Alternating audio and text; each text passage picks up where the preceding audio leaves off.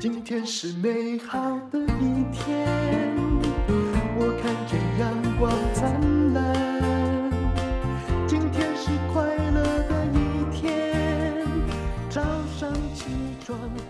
欢迎收听人生实用商学院。好，我们今天呢，请到的这位是糖铺子的创办人。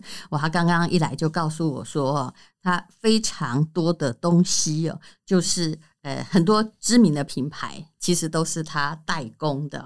好，那么，哎，你自我介绍一下吧。呃，丹如学姐好，大家好，嗯、我是呃糖铺子的安琪。那我是一个单亲妈妈，我有两个小孩。嗯、那大儿子是呃罕见疾病，二十三岁，从五个月出生到现在、嗯、都患有那个卓菲症候群，那等于是没办法治疗的病。那小儿子是属于比较健康的小孩，今年要读呃考考大学。那大儿子这一块是我一直比较难释怀的。我可不可以问你一个问题？那个佐菲氏病是？先天性的脑性麻痹还是？对，淡如学姐你怎么知道？对，嗯、是先天性的，但是有状况的轻重有别。呃，他是重度的，他可以叫妈妈吗？嗯，他昏迷的时候他是没有办法呃感觉到你在你在他旁边，他是失去意识的。哦，我知道了，嗯、你这个状况跟我弟弟的小孩可能更严重一点，但是他也是，他是。罕见式的疾病叫磨牙磨牙，哦、一严重的话，整个脑部都会中风。哦，类似，它是整个放电，是是是，对就是放电不了，所以他永远不能上体育课。但平常看起来智商是跟一般孩子，我的跟你不一样，我的智商是大概他现在二十三岁，他的智商只有三岁到四岁，所以你这个是重度的。嗯，但其实我弟弟那个小孩的状况真的吓到我，我很久哈。就是，那真的，我们家不敢生小孩的。然后，当然，我们家还有别的疾病的先天的基因。可是后来啊，哎，这个故事我应该在人人实用商学院讲过，我就觉得很妙。我弟跟弟媳妇他们是很好的人，然后他们就说，既然也无药可医，因为这个没有办法，对，哈，没有，然后。就只能吃什么类似降胆固醇，就是某一种东西，就会阻止脑部放电。放电。可是突然到了他十八岁要考大学那天，他成绩就是很普通，大家都不是普通啦，就是大家随便他啦，有考就好了啦。可是看起来智商也蛮正常，他人也很善良。他后来去医院检查，哦，就病了十八年，抽脊椎啊，抽什么东西都做过。突然医生发现他的脑中，哈。那个麻痹的部分有两条小血管自己跑出来，哇！奇迹，他就被宣布痊愈，你知道？虽然他现在还有重度的残障手册，奇迹耶，是不是？所以上天是有奇迹的，对，嗯。但他们，我觉得爸妈心态也很重要。他们就是，我想是跟你一样，既然都这样了，我们就能相处一天，好好相处一天，对。然后就让你这样长大，所以蛮了不起的。没有，就是比较辛苦一点，因为到现在还随时随地在发病。嗯、但你了不起啊，你还一直在念书，你去念了台大 EMBA，对，念了正大、台大。你干嘛就一直在你念完是怎么样？还要再念什么？没有，只是刚刚你讲的中欧写的，哎，钱很贵。对对，我帮你写，不是我帮你写推荐信，希望你没有想要认真。除了学费贵之外，它值得。对啦，可是我先认真赚钱，因为这两个孩子要花我不少的钱。因为单亲妈妈的确是，嗯，嗯我儿子现在医药费一个月要六万块台币，哇，六万哦，嗯，嗯政府没有给付，其他都不算哦，不算啊，嗯、对，哇，好，这就是一个妈妈的伟大之处。那我们来谈你怎么创业吧，嗯，你这个真的蛮难得的。你是当了十八年的家庭主妇啊？对，就是孩子出生五个月他就生病，嗯，一直照顾到他十八岁。后来我觉得 这样的婚姻，因为我一年跟我的前夫讲话大概没有十句话。你就是家庭看护嘛？对，嗯，我比外佣还不如。嗯，有一天我就去算命，嗯，他说 他说你这样的婚姻如果不结束的话，嗯，一辈子就跟着你。那我想说，那大家都很痛苦。然后我想要结束掉。你那痛苦是你那十八年你也没赚钱嘛？完全没有收入。他有努力养你吗？还是没有？是我的前婆婆也给我们生活费，她也没在工作。原来是这样，你家庭还算是嫁进去，夫家还算富裕。可是没有，我们过的就是很一般的生活，也没有什么你大家说的什么富裕生活，真的是没有。我看你个性蛮活泼的，这十八年你怎么熬过来的？呃，就是我比较乐观，我可能就是。面对你的时候，我跟你说大家好，可是门关起来的时候，我可能会掉眼泪，因为我觉得为什么大家都没有这种孩子，只有我有这种小孩。可是我很勇敢的面对他，因为我可以理解，嗯，我有同理心，因为刚我们家小孩出生的时候是重度的，我那时候只是没讲而已，他就是重度的脑出血，医生说什么会智障啊，哈，会是会眼瞎啊，会有心脏病啊，会肢体就是有一部分在脑部弄坏了，你的手脚就会麻痹，会走路一拐一拐。我说真的。到现在看起来，除了成绩不好以外，一切都还好。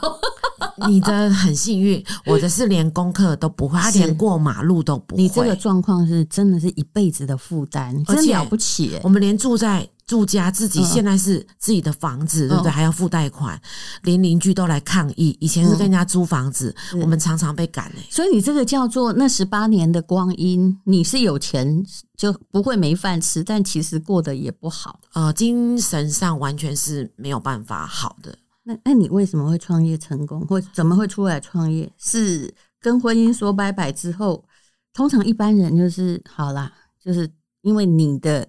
技能已经跟这社会脱节，对，那你只能可能就是去早餐店打工啊，去麦当劳打工啊。学姐，你怎么知道？我那时候想去麦当劳，啊、就问律师说，我怎么样拿到孩子的抚养权？嗯，他说你要赚四万块，你真了不起，你还要的是抚养权？对，我只想要跟孩子在一起，因为人家也不要啊。呃，因为我觉得我这十八年都是在养小孩，跟孩子相处，对没有了夫妻的，但是他可能会去要那个。没什么事的小孩，欸、对不对？学姐，你怎么知道？人都这么自私啊！对，亲爱的，坏的给我，好的他拿。我知道，我那当下我就掉眼泪。我说，这个官司就要打到底。对，我，我曾经支持过一个小孩，他也是小孩老大，那个老呃老大 OK，老二脑性麻痹，他们就跟他说：“你要走，你走。”对，然后那个老大的那个小孩呀、啊，对就。他要，因为那是男生，他家我两个都男生，对，但是那个脑性麻痹，管他男生女生，他不要，他不要，他要叫他妈妈扫地出门走。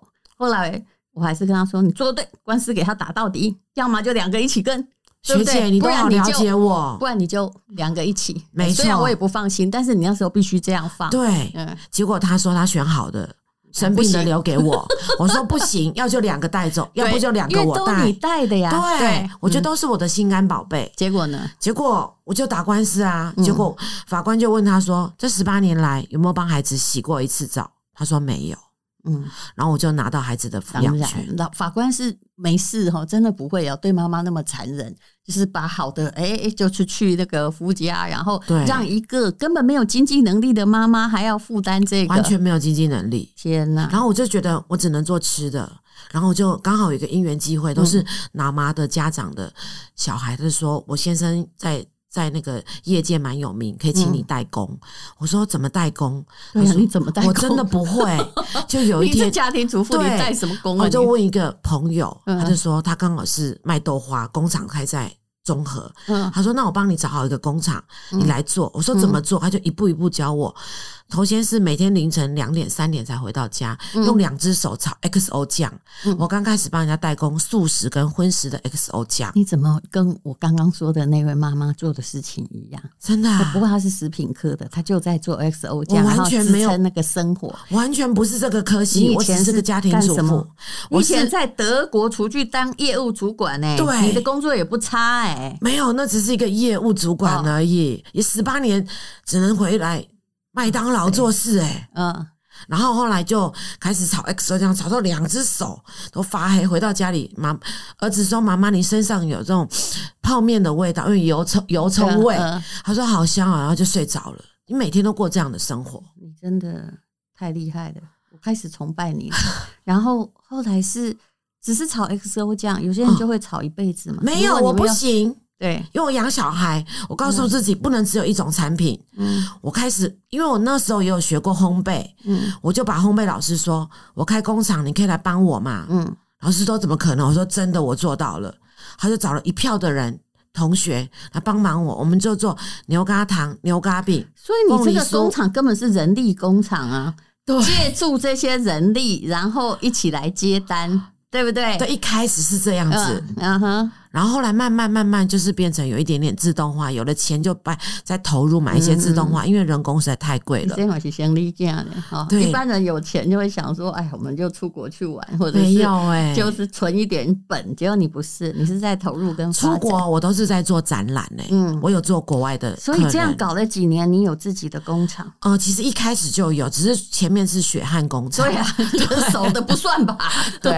然后后来近这七八年才买一些机器设备。嗯，对，然后有了机器设备才能量产，他开始到世界各国去展览。你的厂牌本来就叫糖铺子嘛？呃，我我之前帮人家 OEM 代工，没有自己的品牌，嗯，到大概六年前才有糖铺子这个品牌，嗯，然后其实那时候我的算是就是帮我找我代工的那个呃业业主，他就说其实工厂。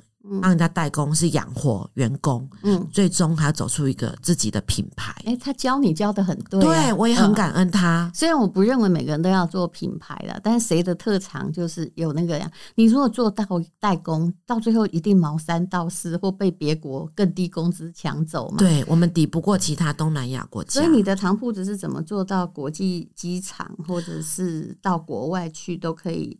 吃到这种道地的台湾牛轧糖，呃，我一年有大概十个展览在世界各国，嗯，嗯，然后因为一开始我的客人只有一个，叫我当他代工的那个那个业主，后来因为大陆客不来了，嗯，有一天我就坐在那边掉眼泪。你本来应该是陆客来的时候，让你有一个生存的契机，觉得说啊，我的工厂可以扩大，可是。不来，那扇门又关起来，关起来了，然后掉在那边掉眼泪，嗯，我不知道怎么办，嗯，我真的哭了一一一天，嗯，我就我那时候只有两个员工，嗯，我说该怎么办，我就问同行的人，他说那就参加工会，出国去展览。那时候我就把我儿子放给我们家阿姨，我说你帮我顾好，嗯，我开始要出国展览了，嗯，我就开始每个国家，就是一年大概有十个国家。你两个员工怎么做一个工厂？其实大家都就是可能进去场内煮。煮东西的时候是一个样子，出来又是一个样子，就是因为不可能没有那么多钱啊，没办法请那么多人。台湾苦命女就对了啦。对对，然后后来就是出国去展览，慢慢的就是会认识到一些客户，那就在呃其他国家都有一些出口外销的生意。嗯，那国内的话就是。疫情前的一两年开始做自己的品牌，那品相类就是不只只有糖果，还有酱料类，甚至帮别人代工面包，那个呃那个呃，譬如说那个蛋黄酥啊、凤梨酥这些，都是我们的强项。嗯。是，所以后来你那个品牌做得出来，应该有一线曙光嘛？那你觉得说哦？哦黑天鹅又走了，是什么时候？呃，是大概在疫情前的两年，嗯，我有进军在中国大陆。嗯，后来呢，其实我也被骗了一屁股的钱，因为是一个台湾人骗了我的钱，还被骗过啊？对，因为他叫我把品牌授权给他，出货给他，他在那边帮我开店，结果他的货款只有付。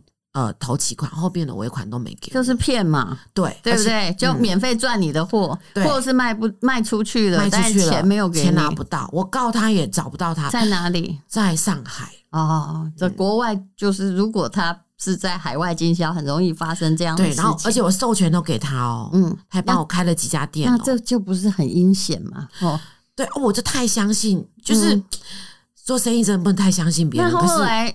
不好意思，他开店也是要他的成本呐、啊。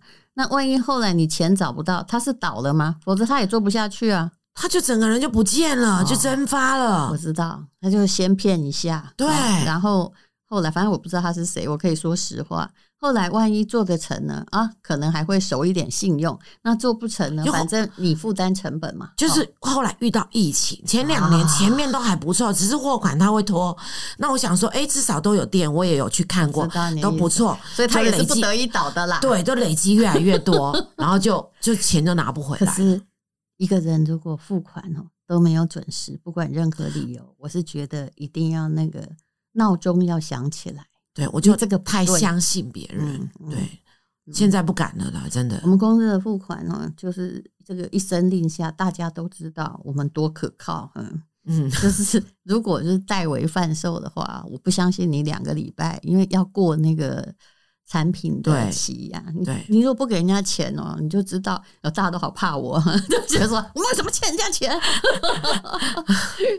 好，那么呃，经过了被倒之后。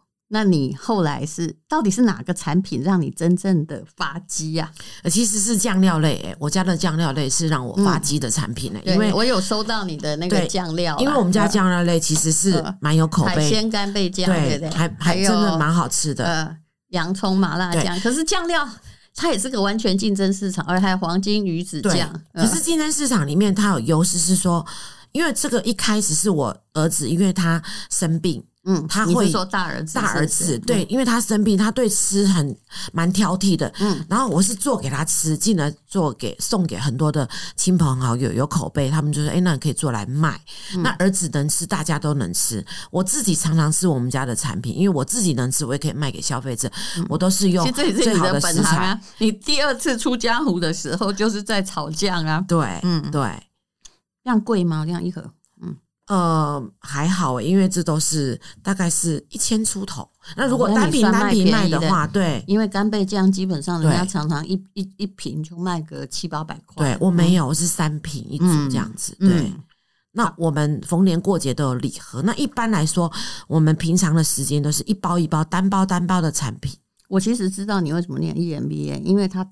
本来就是企业来选送礼的，所以你也需要一些公关的人脉啊。是，但是我的问题在于哦，我后来在观察现在的状况，人情是比较淡薄。如果你只有企业订单，没有一般的日常生活订单，很难呢、欸。你会变成每天哦，就是那些闲置人力不知道该怎么办，然后忙的时候，哈哈，找不到人。对，你看。学姐真的是这样子哎、欸，是商学院把我教的不错，真的，你真你是学的很 棒，老师给你一百分哦，哎，真的，我的供应链是一百分，真的好厉害哦，就会这样子，会人力不足，所以有时候我会找一些 part time 的人，嗯，因为我没办法，可是你这样还是很辛苦，因为它是非常态，它就是对它非常态，它没有办法正常的运营，所以你现在要扩展的绝对不是新春的时候要卖什么东西，而是请问你一年一整年有什么东西是？可以让你持久稳定，而且大家都会吃。嗯、譬如说，我一整年会卖福源的松饼，嗯、我我跟福源合作嘛，就是我的松饼会夹它的花生酱，嗯，那没有添加的，那这个产品一年四季都有在卖。可是像我就知道，福源也跟很多家合作，对，他会做比较。他当供货商的话，对他当然无所谓，因为供货商绝对没有损失。嗯，对，因为他是卖他的花生酱。那福源他做很多的呃合作的品牌，那相对的，我们家这个就是比较属于呃平常小子女啊，下午的时候可以吃个饼干啊，裹个腹这样子。嗯、对，那酱料类是一般来说就是妈妈们煮个煮个炒个菜可以加几汤匙，或者是烫个面可以加几汤匙这样子吃的。嗯，所以我一直觉得你的东西不一定要做礼盒。一般人哈，哦、就是我们经常性的贩售，嗯、比如说我随便举个例子，像迪化街，我们真的一个半月就帮他卖一次，然后叫他包装哈，用到最省最好，然后里面越大碗越好，因为这是属于回购率。因为如果你卖年节的话，没错，年节那一拖最大拖，可是这样是怎样？一年卖两次吗？蛋黄酥只做中秋节嘛？没有，你要想到的是，学姐你说的对，刚需啊，你怎么这么厉害？不然你永远人生不稳定。永远看见黑天鹅，嗯，对，迪化街我一个店面哦，啊，你也有，就像我有店面，散糖啊，用称的，嗯，卖的最好，包装袋的卖的非常普通，真的被你说中了。不好意思，那个前不久有什么大陆网红去迪化街，然后一把就一千块的牛轧糖，说是什么牛轧糖的爱马仕，不是你的吗？不是，我们没有卖到爱马仕。我真的觉得一把 那样一千块也真的有点扯。我们一我们一公克才一块钱，我们一把可能只有看一公克才一块钱而已呢。你不要讲话太满哦，到时候我迪化街真的真的要抓的。我真的告诉你，我们的听众 会真的拿去称，真的真的直接去迪化街。而且我事实上觉得牛轧糖是这样，越。越原味的越好吃，不是吗？哦，对，我很怕那些奇奇怪怪的味道，是不是？我们都是以原味卖的最好。嗯，对啊，有花生的、杏仁的，对。所以你是属于薄利多销方式。然后你刚刚有告诉我，你帮两家非常知名的产品代工。对，其实他们东西很难做。呃，他们扣款比较不容易收到，不好意思。什么意思？就。就就他们的货款可能给下面那种，可是他们东西也不好做，这两家东西真的不是好做的状况，很挑，你要花费大量的人力或什么在帮他做，对，很挑，嗯、很挑。除了开始选品试，真的很敢接，要是我就不接他们，因为我不认识淡如学姐，不是因为失败率很高。我当然知道你现在要谋生，要养小孩，可是有些事哦会赔钱。就巴菲特只有说一件事，叫做。你要先赚钱之前，先想不要赔钱。对，嗯，要要先想到不要赔钱，是不是？对，嗯，好，所以你们的其实你们。叫做米其林二星主厨款的牛轧糖，这个有故事哎、欸，学姐，你为什么到了米其林二星啊？因为我大概在几年前认识这个米其林主厨，他是一个非常有爱心的一个东方文华酒店的主厨，他得到了一个米其林的奖项。那他看到我跟我儿子的报道，刚好因缘际会，女生对，她是个女生，叫 Lisa，英国人，对，基本上就觉得女性本身就应该要这个互相帮忙，对，他就直接。到我儿子跟我约好，到我儿子的台北特殊学校、嗯、教这些小孩子们这些烘焙的东西，我好感动。后来就给我我大概十款这米其林他自己的独特配方。他是在台北市的旗帜学校，现在叫特殊学校，在天母。哦，然后这个这个主厨是人在英国啦，嗯，对。然后他就跟我说，你也不用给我授权费，你都可以用我的肖像权，嗯、我帮你研发。对，我帮你研发。然后你可是你每一年要捐一笔款项给台北旗台北。特殊学校它改名字了，可是我每一年都有做到，不管我赚钱赔钱，连疫情那三年我都有照样做到，因为我秉持着这个初衷。这就是你很可爱之处嘛。那请问他帮你研发的卖的最好的传统不需要他研发，对，有什么苹果跟草莓？草莓对，卖的最好，嗯，一直是我们工厂的明星商明星商品。嗯，那那个嗯，我没有吃到嘛。对，我现在正在咀嚼我的原味牛轧糖。嗯，那也就是说。哎呀，其实你比人家有资格去卖什么爱马仕牛轧糖，不是吗？呃，我不敢这么说，我只觉得秉持着我的初衷，因为我像我这些的。呃，我在机场也有贩售我的商品，我这些的纸盒，因为外国人要买纸盒的东西嘛，嗯，我都是给这些脑麻或者是特殊的罕见疾病的孩子去折，折完之后，他再送回工厂给我，哦，那折错的就给他们当练习，我再付他们薪水。其实疫情期间三年，我堆得满山满谷的这些纸盒，嗯，后来真的是没有生意。所以我给你的建议叫做不要纸盒，对，这样会剥夺了别人的生存机会嘛。但是我真心跟你说，我们家庭纸盒太多了。对，可是因为我的状况就是叫别人能够怎么样出货，就外面那个大盒子已经很伤。环保了，对，对，最近 Momo 把所有的厂商整合，就是他出给你就是一个纸盒，而不会来三方纸盒，我都为他们鼓掌，很棒哎！我认为这才是对的。对，我们现在也用环保的纸啦，因为送礼的时候还是有人需要。那可是因为像在机场，外国人买东西，就像我们出国一样，嗯、他们喜欢看到一个盒子一个盒子的装，或者一个袋子一个袋子。但是机场是那个卖法，迪化街是一个卖法，对，两个。节日是一个卖法，刚需是一个卖法，对，对不对？我很。我是很不喜欢大家一直用过度的包装。那其实台湾已经造成这样的现象，像我们做电商就可以看到，哎，你全部来挤双十一，生意也没比较好。为什么？因为大家的消费额就是那样。那你全部要来抢那块大饼，全部来抢母亲节，或者全部来抢过年啊？那你为什么不注重平常的？市场，我觉得平常市场，所以我们这个年纪还做双十一啊，哦、因为我们做每个月的十一号。你抢了十二个月，好厉害！何必呢？人多地方不要去啊。对、哦，你是有时候要跟大家应景一下，可是很多时候，比如说真的啊，中秋节蛋黄酥卖的最好，一定是中秋节嘛。可是对，不需要。你平常应该大家就平常就吃得下，对。然后有些东西不要过度包装，这才是我的坚持。谢谢丹如学姐。嗯，好，那你这个后来哈，你自己终于可以让你的公司自立。然后也可以有比较充足的钱在养小孩，自己还去念了 EMBA，在吸收知识。现在的生活应该让你觉得说，我的抉择超级正确。没没吗？为什么没？因为疫情这三年，我自己也赔了不少钱，因为我就是方向有一点不太对，就是像刚刚淡如学姐说的，啊、我已经说出问题了吗？对，因为我只做看到观光的人潮。我果然我的乌鸦嘴到处都成立。好，你说吧。然后我就发现说，其实应该平常要做一些我们一般人吃的必需品，譬如说，我现在在研发跟新竹实验所做低糖黑芝麻糖，我觉得很棒，嗯、因为这个是一般糖尿病的患者都可以吃的。那你可以不要做，比如说现在人吃糖的分量可能减糖的，我也有，对不对？对。比如说，我跟你讲，我们可以卖的比较好，叫做刚需减糖，对，就是糖不是刚需。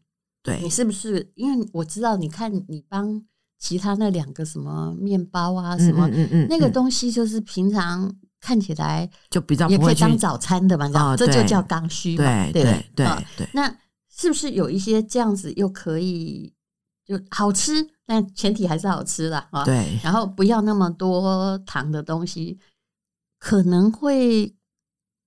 每个月十一号都可以卖，哇，真好！是不是？有，我们有出一些饼干，能量饼干，哎、嗯，然后是不是？对，越越说越多。有，我们有出一些能量饼干，有咸的、甜的，嗯，然后一般还有小资女吃的米米球，我们都有。嗯，只是说我们刚开始来，不晓得要带哪些产品来。我们食品工厂刚刚学姐讲了，我们几乎都有。嗯，对，而且而且包装没有很漂亮，可以吗？就是一般般的包装，我觉得这才是重点。因为其实大家需要的是，现在通货膨胀都已经这样，可是薪水没有一起没有成长，所以大家也是希望从有一些没有涨的东西让你看到吧。生活还是需要小小的奢侈，可是哎，大家应该是希望在哎觉得划算的状况内吃起来最好吃吧？对对，嗯，把那个。包装的成本就是把它降低，把我们的品质更优化，嗯、应该这样讲。对，但我只是不希望因为这样造成那些小孩没有纸箱可以没。其实说不定他可以做别的事情，他可以做别的，他可以帮我塞塞糖果、塞包装是没有问题的。对，其实我那时候因为我的儿子是个过动孩子，又罕见疾病，嗯，他其实到高中毕业，我们去四个做个三到三个小助手都被人家就是丢单。就是社会放三天，他就说没办法适合在这个环境。后来我就想说，那我有工厂，我是不是应该应该可以成立一个庇护工厂？可是要成立庇护工厂是个梦想，先赚到钱才能有庇护工厂。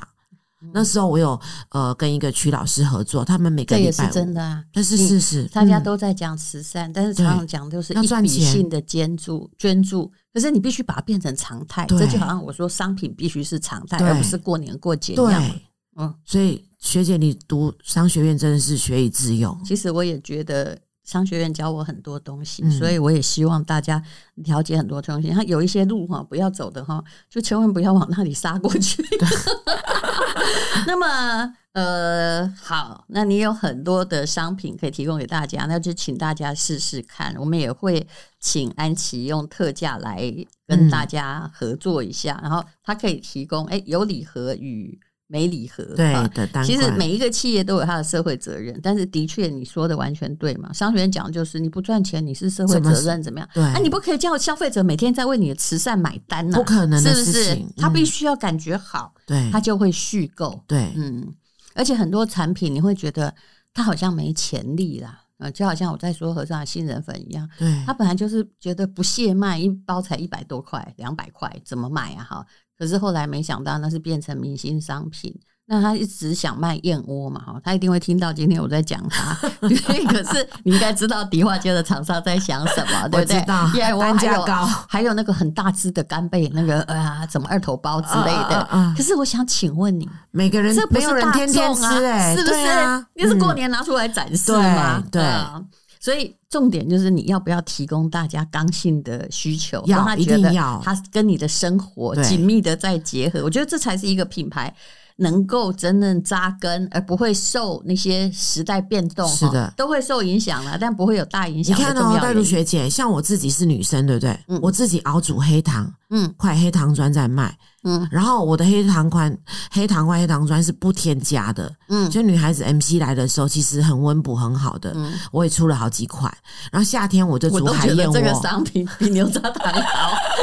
我也出了海燕窝，海燕窝就是小朋友回家之后，妈妈只要泡一泡，放在冰箱里面，就像布丁一样，都是我自己熬煮出来的。嗯，包装听起来也是对，包装都没有好看，可是我都不好意思带来。我不晓得说，原来现在消费者要的是这样子，我以为是要包装精美，或者说我整个方向就有点错了。没有看谁啦？如果你要去卖爱马仕，人家没有啊，我要一般般的。但是我我的主张，价值主张绝对不是这样。就是冬天海燕窝，夏天呃夏天海燕窝，冬天我的黑糖砖，这也是我的专长。我们一锅一锅熬煮出来，全部都是没有添加的。是对，好，那这就是很可爱的叶安琪和他的糖铺子，那他就提供全面性的商品给大家。